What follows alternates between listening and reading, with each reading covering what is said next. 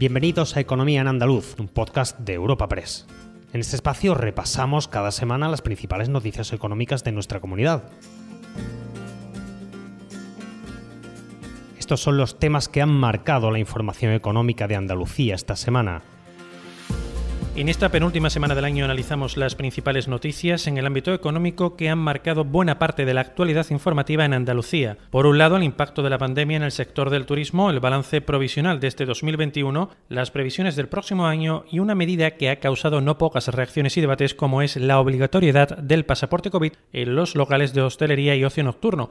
Por otro lado, la evolución de los datos del paro y su valoración por parte de los sindicatos. En clave laboral, la fusión de Unicaja y Liberbank, el conflicto del metal en la Bahía de Cádiz, finalmente resuelto hace unas semanas, y el nuevo Consejo de Administración de Abengoa. Y en el campo andaluz destacamos sobre todo las movilizaciones de los ganaderos por el elevado coste de producción de la leche superior al precio de venta. En el otro lado de la balanza, las buenas cifras de exportaciones con las que Andalucía cierra el año. En definitiva, las noticias más relevantes en estos 12 meses concentradas en las voces de sus 12 protagonistas. Espacio patrocinado por la Asociación de Trabajadores Autónomos ATA.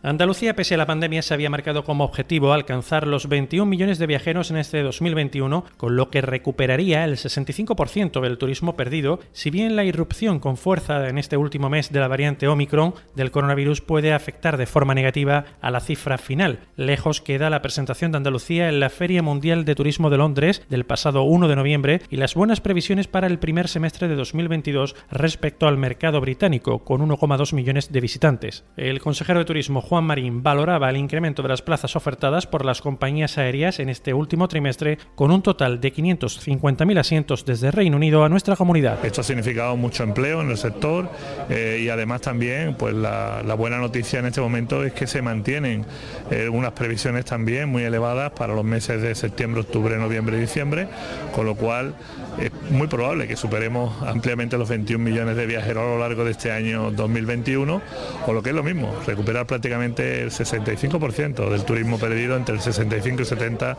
del turismo perdido del año de pandemia. En el marco de esta Feria Mundial del Turismo, el presidente de la Junta de Andalucía trasladaba en Londres a una veintena de altos directivos británicos las oportunidades de negocio que ofrece la comunidad a la hora de invertir en ella. Allí en la City londinense, uno de los distritos financieros más importantes a nivel mundial, el presidente andaluz insistía en la idea de que la comunidad autónoma es un lugar ideal para invertir porque existen menos trabas burocráticas y se encuentra entre las regiones de España con menor presión fiscal. Juanma Moreno, presidente de la Junta. Venimos aquí a convencer, a ilusionar, a trasladar un mensaje de que Andalucía está de moda, Andalucía está preparada para captar inversión extranjera, preparada también para que vuelvan nuestros amigos británicos, nuestros amigos de todo el mundo, que vuelvan a nuestra tierra y en definitiva para conseguir algo que es fundamental, que es la recuperación económica plena en el ámbito del turismo para que generemos los máximos de posibilidades en materia de empleo, de progreso y bienestar. La obligación de presentar el certificado de vacunación de COVID en los locales de hostelería y ocio nocturno es una medida que reconforta al sector porque es preventiva y no restrictiva.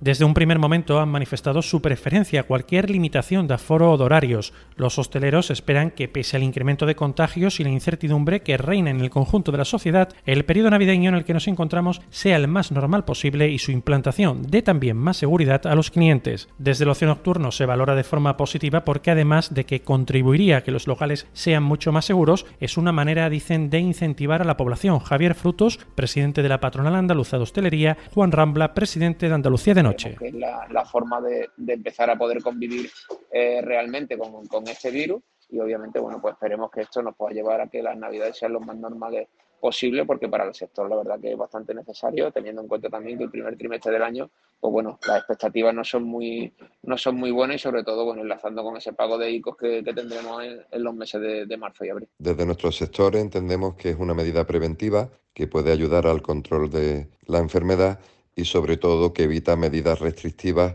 eh, tanto de aforo y horario que difícilmente nuestro sector podría volver a, a resistir, ¿no? ¿Sabes qué decimos en Andalucía? Que las pequeñas alegrías no son pequeñas, son la alegría. Estas navidades disfruta las pequeñas cosas cada día con las personas que tienes cerca de ti. Y cualquier día del año, ven Andalucía. Y también te lo digo yo, Antonio Banderas. Estas navidades, date una alegría. Ven Andalucía. Junta de Andalucía.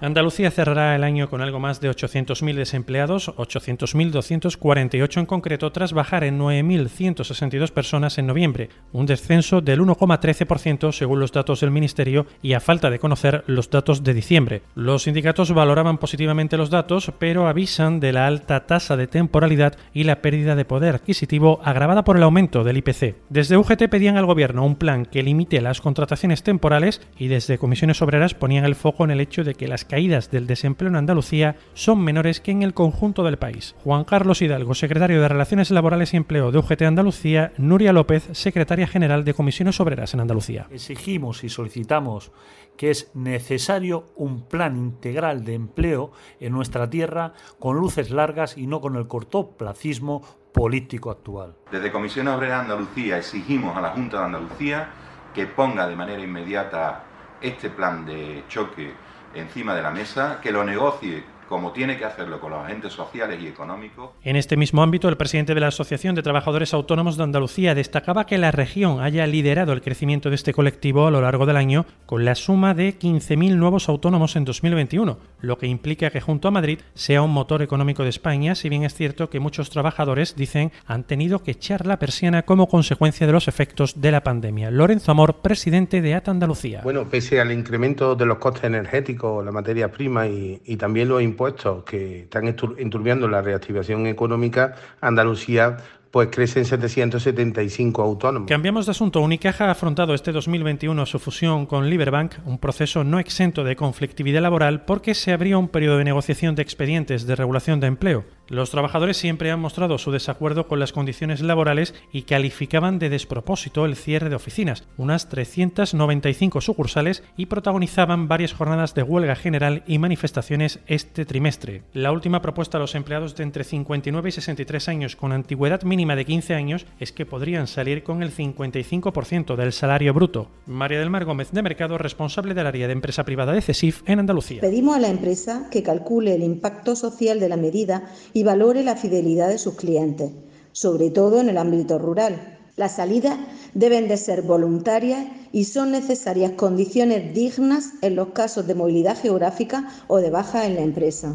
El sector del metal de la Bahía de Cádiz también acaparaba el foco informativo después de nueve días de huelga y graves disturbios en las calles de la capital y de Puerto Real con incidentes que trascendían más allá de Andalucía. Finalmente se alcanzaba un acuerdo que para los sindicatos permitía mantener la capacidad adquisitiva de los trabajadores al conseguir una subida salarial del 2% anual revisada en 2024. La patronal reconocía que las protestas ocasionaron una pérdida importante de recursos económicos y de imagen y confiaba que el acuerdo sería un punto de partida para seguir progresando Antonio Montoro, secretario general de UGT FICA en Cádiz, José Muñoz, secretario general de la organización empresarial FENCA. Al final, yo creo que todos hemos salido satisfechos de esta negociación, cada uno a su manera. Lo que tenemos claro es que eh, hacía muchos años, muchísimos años, que no se veía una demostración de apoyo hacia la negociación de un convenio como la que hemos vivido, pero sobre todo hacía muchísimo tiempo que no se consolidaban estos números, esta subida en las tablas de los trabajadores y trabajadoras del metal de Cádiz. Además de lo que se ha vivido, nuestras empresas han perdido por hora una cantidad ingente de recursos y de reputación. Créeme que nosotros éramos los más eh, interesados en que esto se acortara. Más asuntos. Abengoa aprobaba sus cuentas de 2019 en una Junta General de Accionistas eh, y nombraba a Clemente Fernández como presidente del Consejo de Administración y apoyaba acciones de responsabilidad contra nueve consejeros. También salía adelante el punto en el que se pedía que la compañía se personara como perjudicada en la querella contra el Consejo de Urquijo. Clemente Fernández se mostraba muy ilusionado con el proyecto y señalaba que su intención era solicitar una ampliación de capital que oferte sobre la filial Aveniuco 1 que necesita 249 millones para su rescate. Mi fórmula eh, no es vendérselo esto a un americano, un chino o un indio. Eh, mi fórmula es participar eh, nosotros directamente en el rescate de la filial con dinero nuevo, es decir, mediante una ampliación de capital que oferte sobre nuestra propia filial. Mejores expectativas mostraba Renault, que garantizaba que la planta andaluza no se cerrará. La factoría de Sevilla, que se dedica a la fabricación de cajas de cambio, deberá centrarse, eso sí, en el vehículo eléctrico para paliar la pérdida generalizada de competitividad. José Vicente de los Mozos, presidente de Renault. Para mí el futuro de Sevilla, primeramente, eh, pasa por seguir teniendo actividad. Eso es importante eh, en este contexto y dentro de las negociaciones. Yo creo que es importante Sevilla no se va a cerrar. Sevilla va a seguir haciendo actividad, pero es el momento de transformación hacia la electrificación. ¿Sabes qué decimos en Andalucía? Que las pequeñas alegrías no son pequeñas, son la alegría. Estas navidades disfruta las pequeñas cosas cada día con las personas que tienes cerca de ti. Y cualquier día del año, ven Andalucía. Y también te lo digo yo, Antonio Banderas. Estas navidades, date una alegría. Ven Andalucía. Junta de Andalucía. Andalucía ha liderado junto a Cataluña las exportaciones a nivel nacional. No en vano se han incrementado un 20,2% y además las ocho provincias contribuyen en mayor o menor medida. La comunidad ha superado las cifras de exportación previas a la pandemia hasta alcanzar los 22.093 millones de euros en agosto. En 2021 se han contabilizado 21.400 empresas, un 24% más. Para el consejero delegado de Extenda, Arturo Bernal, el mercado internacional no es una opción, sino una obligación. El mercado internacional no es ya una opción yo creo que tenemos que tener claro que es una, una obligación para las empresas andaluzas desde su propia creación pensar en esa visión internacional, prepararse, coordinarse para poder tener esas potencias en el exterior. Del campo andaluz destacamos las movilizaciones del sector del vacuno en protesta por el elevado coste de producción de la leche que es superior al precio que reciben por litro. En varias ocasiones salían a las calles para pedir un precio mínimo del BRIC en los lineales de comercio y grandes superficies. Reclaman al Ministerio de Agricultura que intervenga en el mercado por unos precios justos para evitar la muerte, dicen del sector Francisca Iglesias, secretaria general de UPAN Andalucía estamos durante cada mes entre torno a 1.200, 1.400 euros por explotación. Así no se puede mantener. Nosotros estamos pidiendo primero que se haga una, una, inspección de oficio de la ICA para que se comprueben que los contratos son totalmente ilegales, que no cumplen con la ley de la cadena. Hasta ahora el Ministerio no ha dicho nada. Pedir que haya una campaña de promoción y al cierre les hablamos de las reacciones a la decisión de Estados Unidos de no recurrir el pronunciamiento de la Organización Mundial del Comercio que declaraba ilegales los aranceles de la Administración norteamericana a la aceituna negra. Esta decisión supone un avance a la hora de encontrar una solución negociada en opinión del secretario general de ASEMESA, Antonio de Mora. Bueno, sin duda es una gran noticia el que Estados Unidos acepte la resolución de la OMC y no, y no, la, y no la recurra. Esto sin duda aumenta muchísimo las posibilidades de encontrar una solución negociada entre Estados Unidos y la Unión Europea.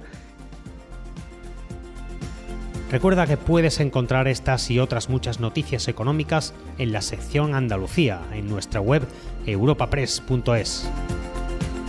Puedes suscribirte a este programa y al resto de podcast de Europa Press a través de Spotify, Apple Podcast, Evox o Google Podcast.